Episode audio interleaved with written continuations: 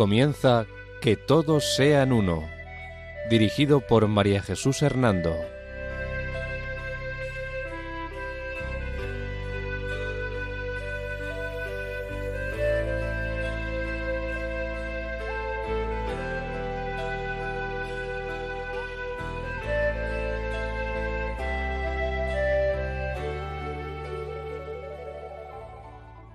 Buenas tardes, queridos oyentes de Radio María. Un domingo más, bajo la protección de María, volvemos a estar con ustedes en este programa titulado Que todos sean uno. La dirección del programa corre a cargo de María Jesús Hernando. Y a mi lado tengo como colaborador a Eduardo Ángel Quiles. Buenas tardes, queridos oyentes.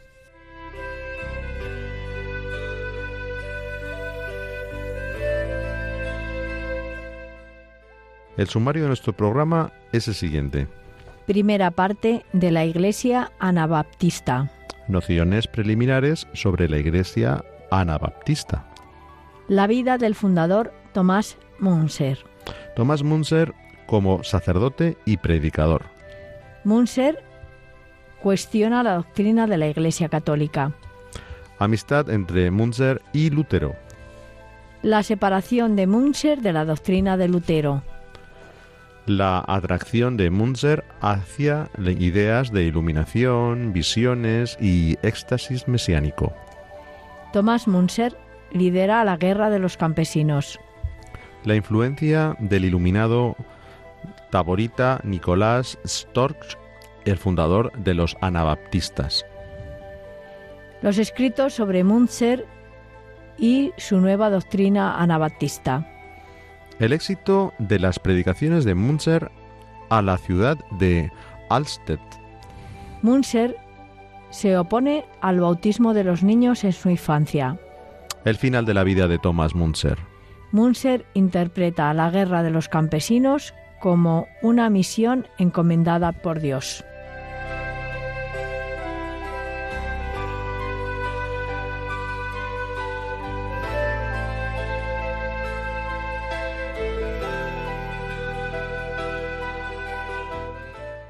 Antes de iniciar nuestra temática sobre la Iglesia anabaptista, deseamos señalar las fuentes y autores en los que nos hemos basado. Edwin, Vrel, Forel, Piolanti, Damboriena, Algermissen, Williams, Melgar, Lierhard, Dutch, Villanova, Depperman, Matheson, Villanova, Brod, Hungas, Gotz, Grierz, Los y Vogel. María Jesús, eh, en el sumario del programa nos has dicho que nos ibas a hablar sobre la Iglesia Anabaptista. Te agradecería que en líneas generales nos digas un poco mm, de qué trata esta Iglesia.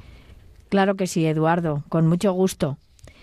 Comienzo explicándote que la palabra anabaptista designa a aquellas personas que bautizan a los cristianos que ya habían sido bautizados en su infancia. Por eso los miembros de esta iglesia eran rebautizadores.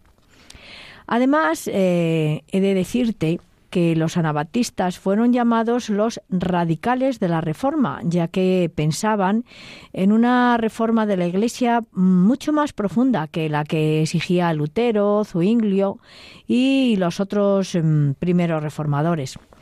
Ahora bien, también tengo que decirte que nunca hubo una comunidad eh, homogénea que pudiera identificarse con los anabatistas y por ello el nombre de Anabaptista se refiere más bien a los diversos grupos que concedían importancia al bautismo de los creyentes y a la necesidad de un cambio radical dentro de la Iglesia, según el modelo que se encuentra en el Nuevo Testamento.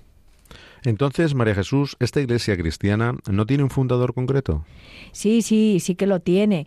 Aunque, como te acabo de decir, el nombre de Anabaptista se refiere a diversos grupos de comunidades cristianas. Sin embargo, el que dio identidad a esta iglesia anabaptista como tal fue Tomás Munzer. ¿Y qué nos puedes contar entonces sobre la figura de Tomás Munzer? Pues te puedo decir que Munzer nació en el año 1489 en la ciudad alemana de Stolberg, en las montañas de Hart de Alemania. Eh, es una región marcada por la economía minera y en el seno de una familia acomodada.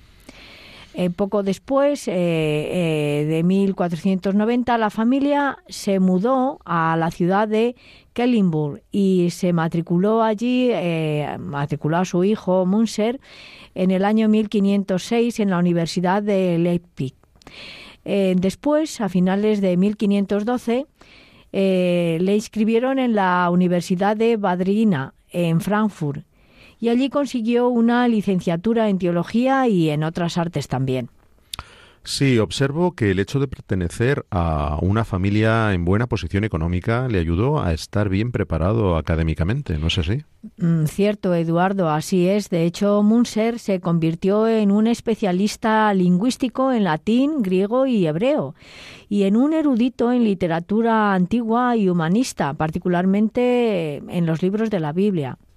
Y dinos, María Jesús, ¿esta preparación teológica le llevó también a predicar fuera de la vida académica? Sí, sí, eh, así fue. Munzer se convirtió también en un predicador ambulante. Él, a cualquier sitio donde llegaba, mostraba su exaltada naturaleza y empujaba a las masas a la efervescencia de su predicación. Junto a ello, como te decía, también fue profesor de latín en eh, Hall en 1513, donde fundó una sociedad secreta para luchar contra el arzobispo de Valderburgo. Y más tarde, en 1514 y 1515, pues estuvo como clérigo y profesor de latín en Aserben. En estos eh, puestos eh, representó a la clase media en su lucha por las reformas de la Iglesia Católica. Eh, María Jesús, nos dices que Münzer fue eh, clérigo, pero ¿ya había sido entonces ordenado sacerdote? No, no, todavía no había sido ordenado. Eh, estaba preparándose para ser sacerdote. De hecho, fue ordenado poco después en la diócesis de Halberstadt en el año 1514 y después de ello fue nombrado párroco de la iglesia de San Miguel en Brockcheich pero em, además de llevar la parroquia, también daba clases particulares a los hijos de los mercaderes y también de los hijos de los artesanos.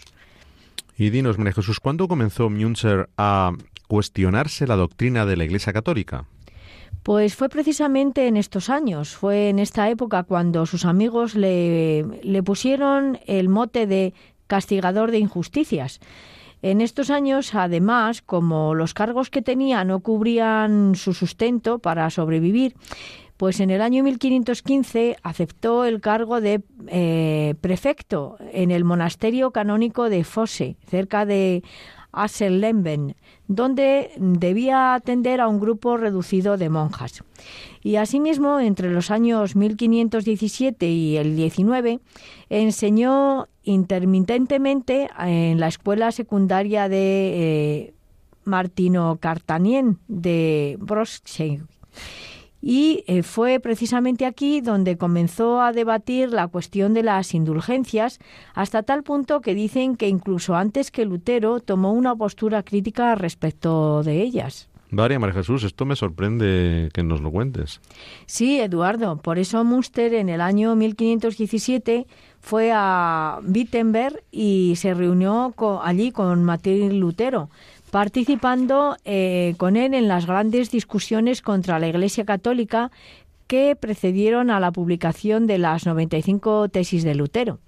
Aquí Munser asistió a algunas de las conferencias de Lutero en la universidad y además, pues eh, con ello, claro, se vio expuesto mm, a las ideas de, Lutero. Y dinos, ¿se quedó Münzer ah, mucho tiempo junto a Lutero en Wittenberg? Pues mm, parece ser que no estuvo allí mucho tiempo, ¿no? Estuvo poco tiempo y decidió, de hecho, marcharse por varias localidades de Turingia y Franconia hasta la Pascua del año 1519, cuando apareció en la ciudad de Hatterbock. al nordeste de Wittenberg, donde le habían pedido que sustituyera al predicador Franz Gunther, dado que éste estaba enfrentado con los franciscanos de esta ciudad por predicar las ideas luteranas. Pero Munzer le sustituyó pensaban que, iba a dejar las ideas que predicaba Winter, pero Munzer también siguió predicando las ideas de la reforma de, Lutero y por ello fue acusado de herético y de falsificador de las enseñanzas y de las instituciones de la Iglesia Católica. Claro, como no podría ser de otro modo. Claro. Luego entonces podríamos decir que Thomas Münzer fue uno de los fieles seguidores de Lutero, ¿no es verdad? ¿No es así? Pues no, no, no fue así, porque resulta que después de aferrarse a las ideas de Lutero, Münzer también comenzó a seguir a otros teólogos y pensadores, como por ejemplo a los místicos Enrique Susón y Johannes Taules.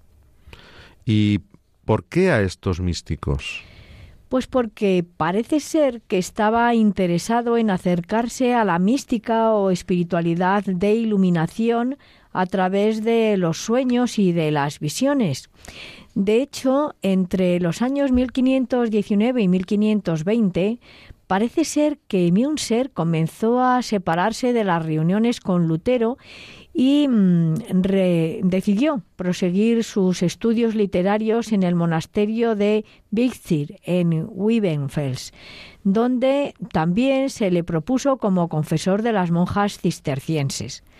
Eh, o sea que, como ves, aunque seguía las ideas de Lutero, él todavía era católico y, tenía que ayudar a, a, personas católicas como eran las monjas cistercienses, ¿no? Y estando en este convento, y queriendo profundizar en sus ideas sobre las visiones y la iluminación, pues dedicó también mucho tiempo al estudio de autores antiguos y a la lectura de los libros de San Eusebio, San Jerónimo y San Agustín, así como al estudio de la historia de los primeros siglos de la Iglesia. Y también parece ser que mostró un gran interés en estos años por las actas de los concilios de Constanza y Basilea, dado que estos concilios habían sido los impulsores de las reformas eclesiales y él, como estaba con muchísimas dudas, pues quería ver un poco qué había pasado en estos concilios. Y dinos, María Jesús, en su atracción por las ideas de iluminación, ¿a qué personas estudió principalmente? Parece ser que se sintió especialmente atraído por las doctrinas milenaristas del abad Joaquín de Fiori que era también un hombre pues con unas ideas eh, en algunos aspectos un poco raras, ¿no? Eh, y también parece que el estudio de, este abad, abad de Fiori y de sus ideas milenaristas pues en él, en Münzer, despertó una conciencia de ser un enviado especial de Dios, ¿no? Y esto le llevó a dejarse influenciar por el misticismo y las ideas apocalípticas. Fíjate que no te digo por la mística, sino por el misticismo ideas apocalípticas, es decir, por unas ideas aparentemente místicas, pero no, desviadas del misticismo, por buscar demasiado eh, eh, lo, oculto, eh, lo que no, no tiene que ver solo con, con, la mística, ¿no? sino con lo mineralista, con las ideas del fin del mundo y todas estas cosas, ¿no? Entonces, María Jesús, mm, por lo que veo, Münzer pasó de ser un conspirador hambriento de acción en complots burgueses locales a ser un reformista que comenzó a ver el trabajo iniciado por Lutero como un cambio fundamental en la vida secular y eclesiástica y, por lo tanto, como una revolución. Pues eh, sí, de alguna manera sí, ¿no? Quizá podríamos decir que Münzer fue un ardiente y apocalíptico predicador al tiempo que un teólogo, un peor, perdón, un teólogo radical partidario en un principio de la reforma de Lutero, aunque mm, poco después eh, se opondría a él y a los compromisos que Lutero había mm, prometido a, a los aristócratas, lo cual terminó en una dura y extremada política y teológica en las ideas de Münzer. Eh, María Jesús, con este término de polémica em, de la que me estás comentando, ¿te refieres a la guerra de los campesinos? Efectivamente, Eduardo. Tomás Münzer fue quien lideró la guerra de los campesinos con todas estas ideas. Y como te decía hace un momento sobre todas esta, estas ideas de Münzer, ¿no? Él era un clérigo de vida mm, inestable, ¿no? que se dejó atraer por las predicaciones de Lutero, se unió a él en 1519, esto en un primer momento, pero él también, por otra parte, inició la predicación de las ideas protestantes de eh, ¿no? Y allí también sufrió eh, la influencia de el iluminado eh, taborita, ¿no? Que este iluminado taborita es Nicolás Stork, de quien tomó la doctrina de la palabra, la llamada doctrina de la palabra interior, según la cual, según esta doctrina de la palabra interior, el hombre recibe una revelación continua de Dios que le habla en su interior. Y a esto, esto le atrajo mucho a Müser. Entiendo entonces que dejó de seguir a Lutero para aferrarse a las ideas del seguidor de los husitas, eh, el tal este Nicolás, Nicolás Storch, ¿no? Sí, sí, así fue, así fue, Eduardo. Eh, Tomás Münzer se separó de la ortodoxia luterana eh, por supuesto, también se había separado ya, siguiendo a Lutero, de la, de, la Iglesia Católica, de la, de la doctrina de la Iglesia Católica, pero ahora también se separa de las ideas de, la, de los luteranos e inicia él mismo la predicación de, eh, de su doctrina, ¿no? De su doctrina mm, mística, pero yo diría más bien eh, de este misticismo, ¿no? Unido a un mensaje revolucionario, eh, revolucionario y teocrático que instalaba a los creyentes, instaba, perdón, a, los creyentes a construir inmediatamente el reino de Dios en la tierra. Observo entonces que de este modo Münzer se encontró opuesto a las prácticas de la Iglesia Católica y también de las ideas de reforma luteranas, ¿no es así? Sí, sí, sí, así es, observas bien, Eduardo, así fue. Münzer adoptó progresivamente el punto de vista de que la verdadera autoridad radicaba en la luz interior que Dios le había dado a los suyos más que en la Biblia. Por eso, en el año 1521, la parroquia donde estaba le acusó y le destituyó de su puesto. Y Münzer, pues claro, se vio obligado a irse a Bohemia, eh, que era la patria de los taboritas, ¿no? A los que ideas que a él le atraían, y allí se unió a los taboritas y posteriormente el abogado Gerardo Westenburg futuro líder de los anabatistas de Colonia. Eh, María Jesús, nos hablas eh, de que Münzer eh, se unió a los taboritas. Nos, está hablando de esto durante. Pero, ¿nos podrías decir un poco, hacer un, un pequeño inciso y recordarnos qué movimiento es este? Pues sí, pero si te parece bien, te lo cuento después de hacer una pausa. Muy bien, muchas gracias, María Jesús.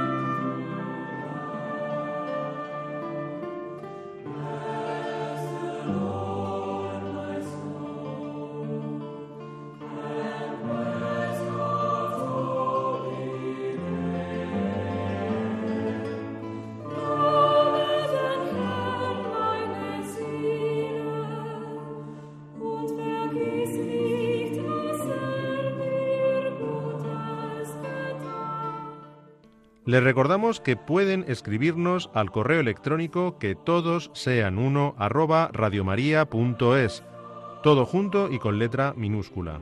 Repetimos, que todos sean uno arroba radiomaria.es.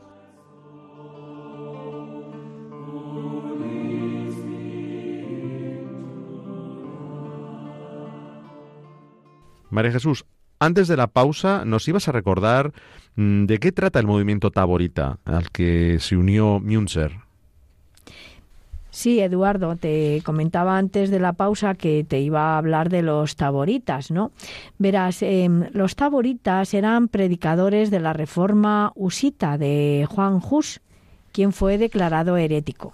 No sé si recordarás que ya en otro programa, cuando precisamente cuando hablamos del cisma de Occidente, habíamos hablado de este teólogo del siglo XV que se dedicó a predicar contra la excesiva riqueza de la Iglesia católica y sobre la inmoralidad del clero, reclamando la vuelta a la pureza del mensaje evangélico, la predicación en la lengua checa que podía entender el pueblo y la comunión bajo las dos especies.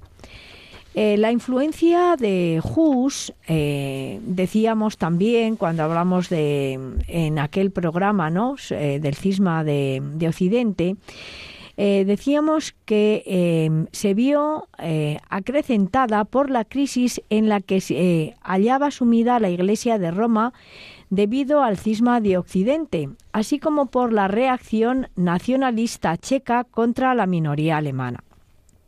Debido a sus ideas, Hus fue excomulgado por el Papa en el año 1411, pero eh, a pesar de ello continuó con su campaña y publicó sus tesis en un libro titulado De Eclesia.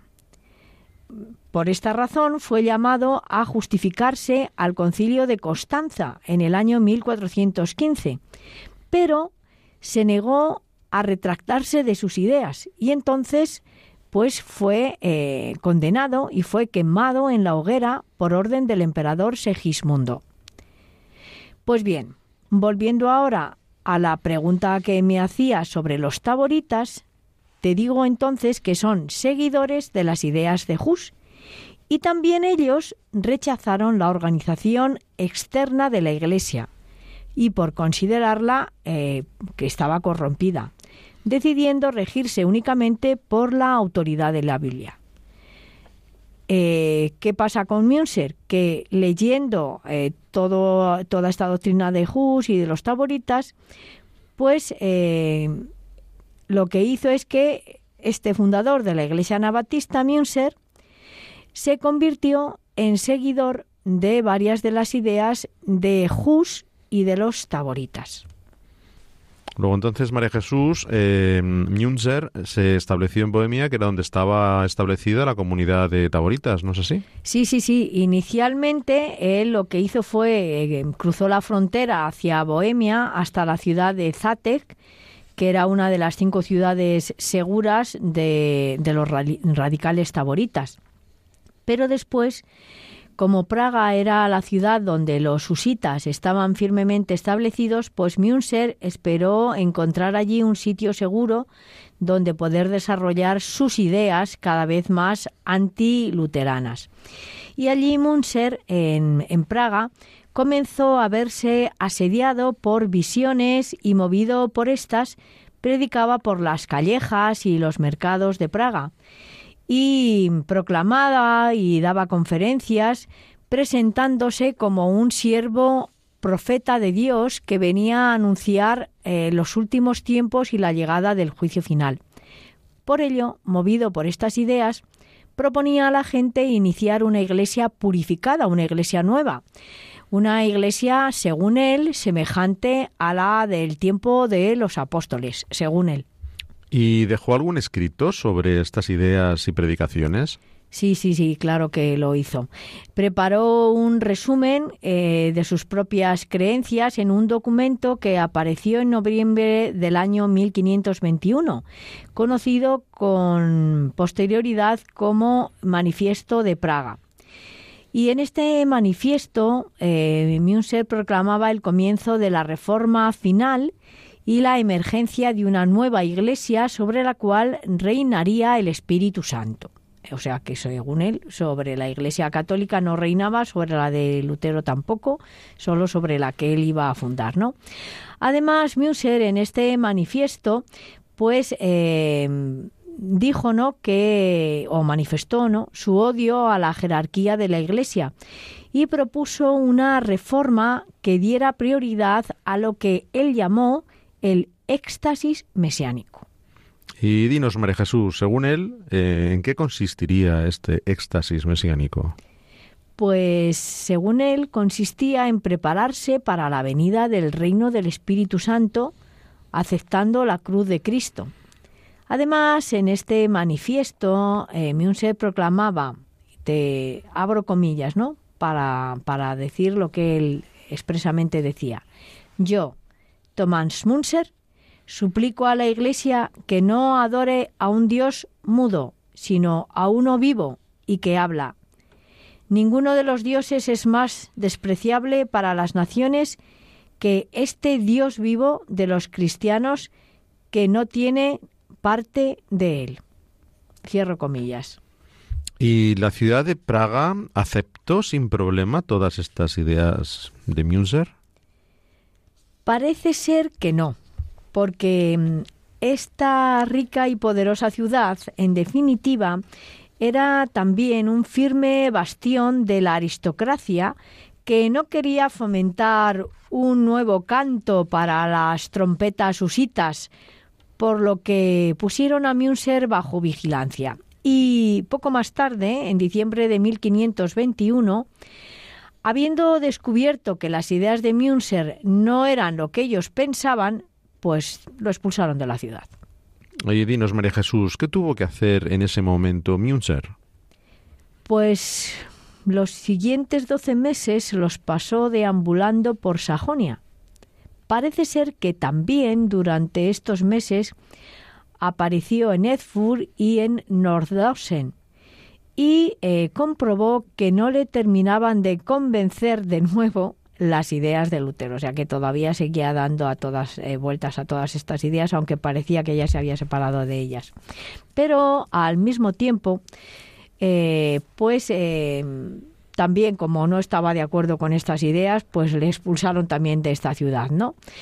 Y bajo esta situación, pues en diciembre del año 1522 hasta marzo del año 1523 eh, se refugió en la ciudad de Glaucha, a las afueras de Halle, mm, y allí ganó numerosos discípulos con, los sermones que predicaba pero aunque ganó discípulos tampoco tuvo demasiado éxito, por lo que decidió trasladarse a la ciudad de Alsterd. ¿Y cómo fue su predicación en esta ciudad? Pues de alguna manera eh, un poco más permanente y productiva que en las ciudades anteriores. A principios de abril del año 1523, a través del patrocinio de una eh, seguidora y poderosa eh, mujer, ¿no? Que le gustaban sus ideas y que se llamaba Felicitas von Selmert, fue nombrado predicador de la iglesia de San Juan de Altes, una comunidad de Sajonia cerca del área minera de Mansfeld. Y dinos, ¿la ayuda de esta mujer eh, le permitió adquirir a Münzer más relevancia e importancia histórica? Parece ser que sí, que así fue. A partir de entonces, se separó aún más de Lutero y sus más fieles seguidores, defendiendo la libertad de los pueblos y manifestándose como comunista, con conciencia de clase, revolucionario y milenarista. Estas eran las ideas políticas también que él tenía. Mm, ¿Y qué camino tomó Münzer a partir de este momento? Durante el primer año trabajó en su reforma litúrgica, el núcleo de esta reforma fue la traducción de los textos latinos de la misa al alemán y también compuso varios himnos. Tomás Münzer introdujo, antes que otros reformadores, eh, en la Pascua del año 1523, la celebración de las misas y los servicios eclesiásticos en lengua vernácula. Y hemos de señalar que su influencia era cada vez mayor entre la gente humilde. Y tal era la popularidad de sus sermones y la novedad de oír los servicios en, en alemán, que la gente de los campos y de las eh, pequeñas ciudades, pues pronto acudieron en masa a la ciudad donde él estaba, a Altest. ¿Y este éxito que, que tuvo Münzer no preocupó a las autoridades eclesiales y civiles? Claro que sí, claro que les preocupó Eduardo. Estos cultos eh, pues fueron problemáticos para las autoridades que, bueno, porque se oponían a la reforma y en especial a los príncipes sajones, ¿no? Entonces, claro, eh, estaban preocupados los aristócratas y los príncipes, ¿no? Y de hecho, eh, Lutero se enteró de la situación de, de esta ciudad con las predicaciones de Münster, de la situación de Alsted, y escribió a sus autoridades pidiéndoles que persuadiesen a Münzer de desplazarse a Wittenberg para una inspección de su teología eh, un poco más cercana. Pero Münzer rechazó todo esto que se le decía, porque estaba em, demasiado ocupado llevando a cabo su propia reforma y no quería discutirlo. Y por lo tanto, a puerta cerrada, él siguió con sus ideas. Imagino, María Jesús, que también en esta ciudad de Alstedt, donde estaba teniendo tanto éxito, haría alguna publicación de sus ideas, ¿no? Imaginas bien, Eduardo. Eh, publicó tres escritos en Alstedt contra los políticos y con un estilo teológico. El primero se titulaba Orden y Justificación de los Oficios. Este estaba en alemán y en él se incluía una aclaración de su estructura para la misa eh, y que se celebraba en el sacramento del bautismo y el matrimonio. Y también incluía una celebración de la Santa Cena para enfermos y para los sepelios. Y el segundo escrito que él hizo eh, lo tituló Misa Evangélica y al tercero eh, le tituló Oficio Eclesiástico Alemán. ¿Y qué otras novedades incluyó en sus nuevas ideas? Pues destruyó todas las imágenes de las iglesias y mantuvo la música y el himno como fenómenos del Espíritu Santo para la eh, rememoración religiosa. En esta novedad eh, tampoco mantuvo su celibato sacerdotal y se casó con Otilia von Herser, una antigua monja. Y en el año 1524 Otilia dio a luz a su primer hijo. Pero a pesar de que todo parecía irle muy bien a Münzer, en septiembre de 1523 se produjo un conflicto abierto con el conde de Mansfeld, dado que este, este conde había prohibido a los ciudadanos de Alstid acudir a los sermones de Münzer por considerarlo herético y enemigo del Evangelio. Y dinos, María Jesús, ¿cómo reaccionó Münzer ante esta prohibición? Pues como puedes imaginarte mal, y de hecho, eh, consecuencia de ello es que escribió una carta al conde ordenándole que olvidase su tiranía con palabras como las que te voy a decir y abro comillas.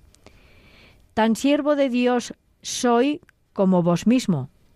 Así pues, sosegaos, ya que todo el mundo ha de compartir la paciencia, y no graznéis, pues de otro modo se os rasgará el viejo jubón. Te trataré mil veces más drásticamente que Lutero al Papa. Cierro comillas. Y después de, decir todo esto, Münzer, aprovechando una estancia del príncipe elector Federico y su comitiva entre el 4 y el 14 de noviembre de 1523 en el castillo de Alstid, de, viaje a la asamblea de Nuremberg, Münzer se justificó ante el príncipe señalando que la procedencia divina de su encargo para predicar y para eh, la protección que le cabía eh, ejercer a los príncipes cuyo ejercicio expiraba eh, en el juicio final.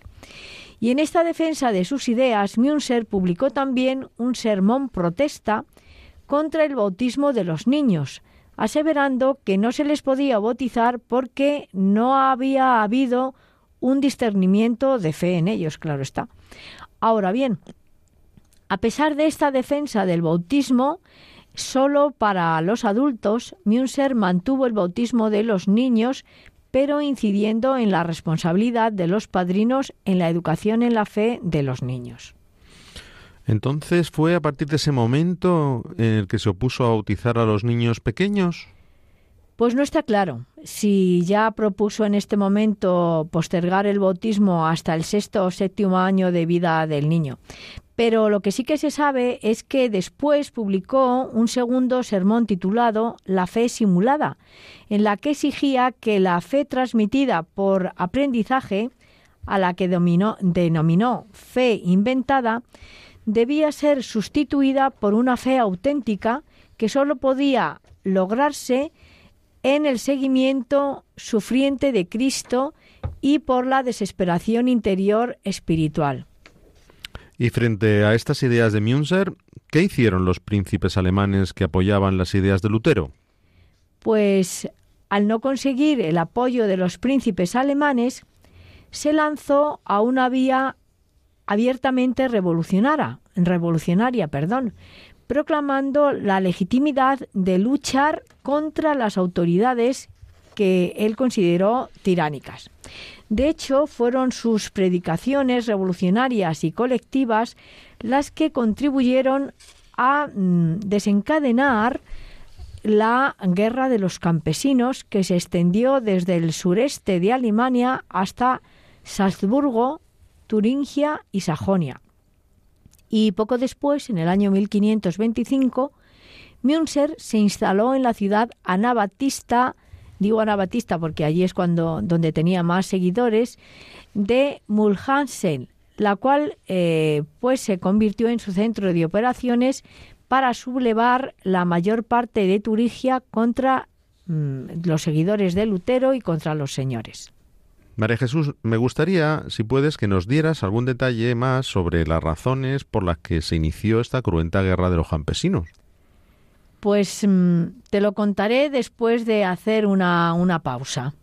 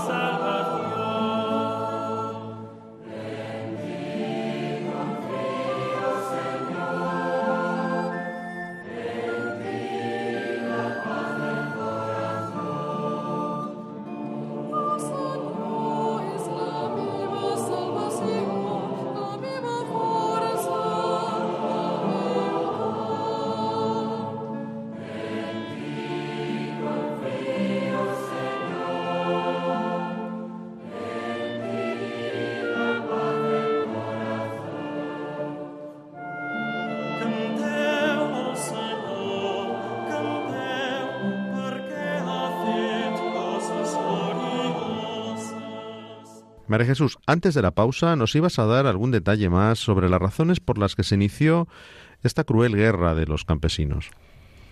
Sí, verás, Eduardo. Parece ser que a finales de febrero del año 1525 Münzer llegó a la ciudad de eh, Mühlhausen, donde ocupó el púlpito en la iglesia de Santa María empujado por el voto popular, o sea, por lo que la gente le, iba, le pedía, ¿no? De alguna manera, y sin contar con la opinión y la autorización del ayuntamiento.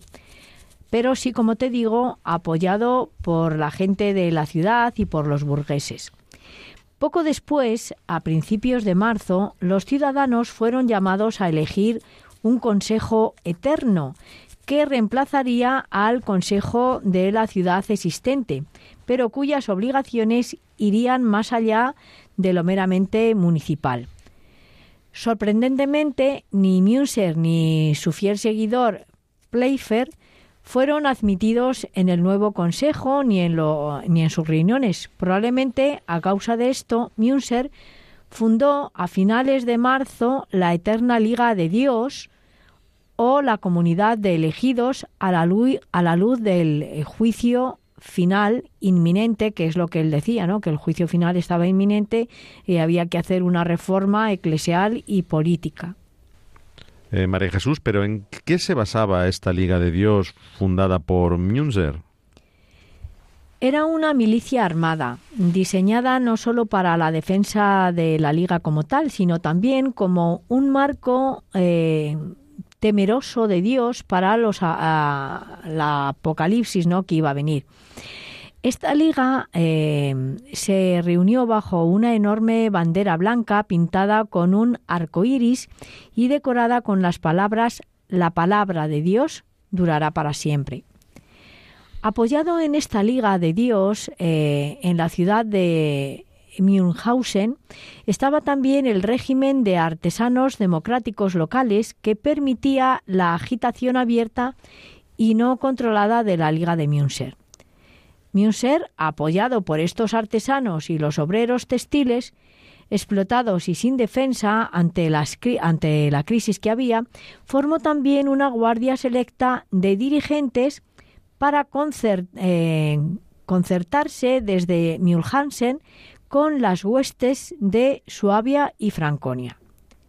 Junto a ello, en el campo circundante y en las pequeñas ciudades vecinas, los acontecimientos de Mühlhausen encontraron un eco rápido, porque los campesinos y los pobres de la ciudad habían tenido noticias del levantamiento en el sureste de Alemania y muchos estaban preparados para unirse a todo ello, ¿no?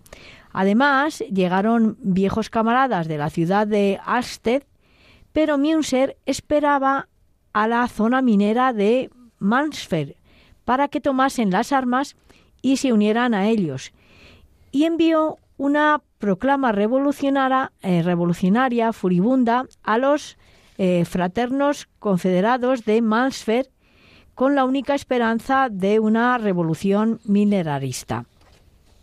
Con todo ello, a finales de abril, toda Turingia estaba levantada en armas con tropas movilizadas de campesinos y plebeyos de diferentes distritos. Imagino que ante todo este apoyo Münzer se envalentonó bastante, ¿no? Así fue, Eduardo. Münzer interpretó todo este apoyo de todas estas ciudades distintas y seguidores como una decisión divina para eh, suspender las estructuras existentes e iniciar una separación entre elegidos e impíos. Y convocó entonces a los antiguos miembros de la Alianza de Alsted y a todos los que por su fe estuvieran dispuestos a participar del levantamiento acorde con lo que Munser llamaba voluntad de Dios, pero que eran sus ideas. Y ante toda esta revuelta de Münzer, mm, ¿qué reacción tuvieron los príncipes alemanes? Pues mientras tanto, los príncipes estaban trazando sus propios planes para la represión de la revuelta. Las autoridades feudales tenían mejores armas y ejércitos más disciplinados que eh, pues que los tenía Münzer, ¿no? Y así eh, se organizó un ejército rebelde militarizado por Frankeschhausen, un pueblo cercano a las minas de Malsfeld, donde estaba Münzer, y cerca de las huestes campesinas de Franconia. Münzer prometió acudir a ayudarles mientras discutía con su seguidor Preifer eh, la organización de, su liga campesina y urbana, a la que Pleifer se oponía por estar más inclinado a, todo lo que era el pillaje, más que a una guerra en sí, ¿no? Y así, en medio de esta polémica, a comienzos de mayo, Münzer salió definitivamente de Münchhausen, cuyas torres y artillería podrían haber ofrecido mejor protección que el existente en Frankenhausen, junto con 300 campesinos selectos y un núcleo armado de, eh, de la comuna y también muchos de la antigua Liga de Aster. Pero los campesinos y burgueses de Erfurt, a los que había escrito, ni se movieron. Y los de Münchhausen solo prestaron ocho eh, bombardeos eh, rodantes, ¿no? La tropa de Münzer marchó por el campo en el norte de Turingia sobre la comarca de Eisfer, respondiendo a una urgente petición de ayuda por parte de los sublevados, pero no pudo reunirse con otras tropas y se limitó a desvalijar y saquear localmente. Finalmente, el 11 de mayo, Münzer y el resto de sus tropas llegaron a las afueras de la ciudad de Frankenhausen, hacia donde convergían los sublevados en Turingia. Los campesinos estaban deficientemente armados y capitaneados.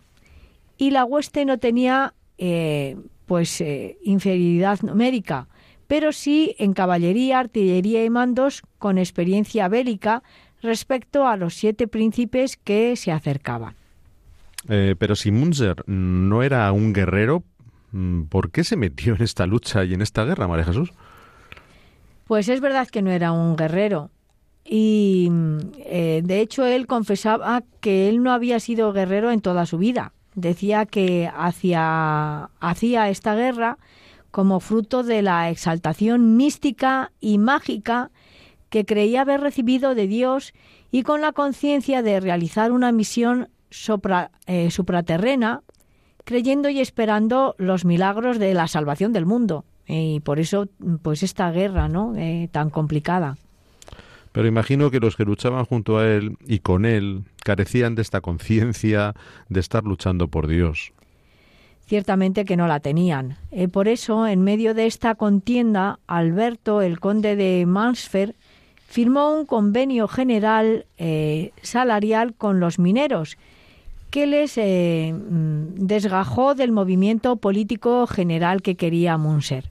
Y ante ello, ¿qué hizo Münzer? Pues llegó a pensar en llevar él mismo la insurrección a la tierra de Marsfer para que eh, pues rompiera, se rompieran esas negociaciones establecidas con el conde Alberto de Marsfer que intentaba prolongarlas esperando la llegada de los ejércitos de los príncipes y con ello pues se, provocó una lucha inmediata eh, también con, con Münzer. ¿Y qué reacción tuvo Münzer mm, ante este cambio de postura del conde que le había apoyado y ahora cambiaba de estrategia? Como puedes imaginar, Münzer, eh, como seguía pensando que su guerra era santa, se enfadó y envió eh, insolentes y agresivas cartas al evangélico conde Alberto y al conde católico Ernesto de Mansfer. Cartas, decía Münzer, acompañadas por la espada, la espada bíblica de Gedeón. Pero tan pronto como los campesinos instalaron su campamento en una colina, llegó el ejército de los príncipes de Sajonia y de Gise, que habían aplastado ya la rebelión en el sur de Turingia y rodeó completamente el campamento de los campesinos que precedía a. Imagino que ante toda esta artillería de los príncipes, los campesinos estarían debilitados en número y en armas, ¿no? Efectivamente, Eduardo, los campesinos no tenían pólvora suficiente para sus escasos cañones, ya que em, el suizo encargado de conseguirlas desapareció con el dinero. Intentaron negociar, pero les exigieron em, entregar a Münzer y eh, a, los eh, seguidores más fieles de, de ¿no? Además, le exigieron rendirse incondicionalmente. Mientras eh, los príncipes aprovecharon y esperaban las deserciones de los campesinos que eh, pues de alguna forma pudiesen parar todo, toda esta guerra ¿no? y todo este bando. Y ante tal situación, ¿qué hizo Münzer? Münzer intentó enardecer al pueblo, confiando en una ayuda celestial. Cuentan incluso que durante las negociaciones apareció el arco iris, que Münzer interpretó como un signo del cielo, y con esta confianza de estar luchando en nombre de Dios, les gritó a los campesinos, abro comillas, ahí tenéis el arco iris, el vínculo, la señal que Dios está, que Dios está de nuestra parte. Limitaos a combatir con coraje y demostrar vuestro arrojo. Cierro comillas. ¿Y los campesinos también interpretaron el arco iris como un signo de estar luchando en nombre de Dios? Pues parece ser que los campesinos, ante las palabras de Münzer, se pusieron a rezar, pidiendo fuerza para la batalla que duró solo unos minutos, dado que el ejército de los príncipes, al contemplar la debilidad del ejército de los campesinos de Münzer, empezaron a disparar sus cañones sin esperar a las tropas que iban a venir a apoyarlos y sin respetar las tres horas de tregua pactadas. De este modo, al hacer fuego sobre los campesinos, estos, asustados, huyeron monte abajo para refugiarse en la ciudad, pero las tropas de los príncipes los persiguieron y les fueron matando y saqueando la ciudad. Imagino que ante esta barbarie los campesinos se rendirían. Así fue. Los campesinos de los pueblos circunstantes entregaron a cabecillas y predicadores. Todo terminó en una gran tragedia donde dicen que murieron unos 10.000 campesinos. ¿Y a todo esto dónde se encontraba Münzer? Pues, ¿dónde estaba Münzer y cómo termina toda esta historia de la guerra de los campesinos y la iglesia anabaptista? Te lo contaré en el próximo programa, dado que hoy ya no tenemos tiempo de hacerlo. Vale, María Jesús, siento que se nos haya acabado el tiempo. Nos dejas con la intriga. Invitamos a los oyentes a escuchar el próximo programa para saber cómo termina esta historia. Sí, me parece bien, Eduardo.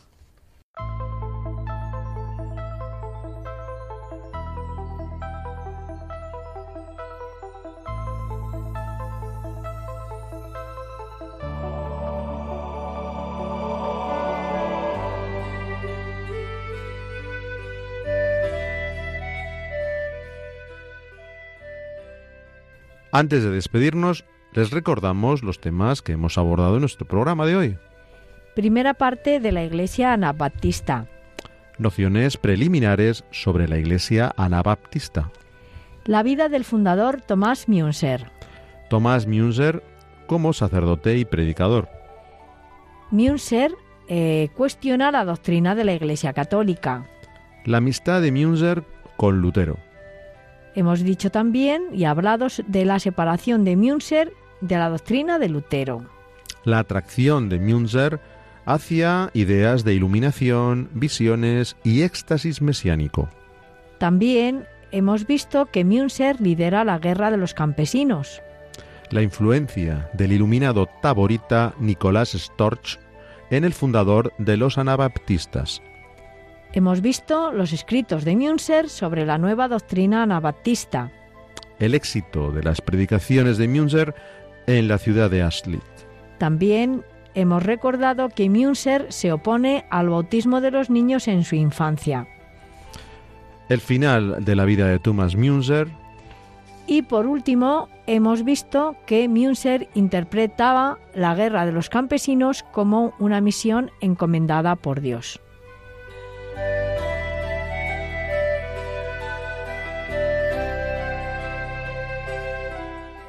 Les recordamos que pueden escribirnos al correo electrónico que todos sean uno arroba radiomaria.es, todo junto y con letra minúscula.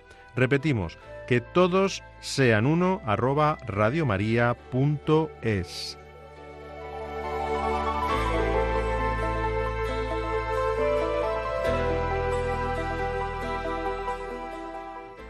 Bien, queridos oyentes, Pues después de escuchar lo referente a la iglesia anabaptista, nos despedimos de ustedes y les recordamos que pueden volver a escuchar nuestro programa entrando en el podcast titulado Que todos sean uno y que se encuentra en la web de Radio María. La dirección del programa ha corrido a cargo de María Jesús Hernando. Y a mi lado ha estado como colaborador Eduardo Ángel Quiles. Hasta dentro de 15 días, si Dios quiere. Que María nos guíe en nuestro caminar y en la búsqueda del diálogo ecuménico e interreligioso.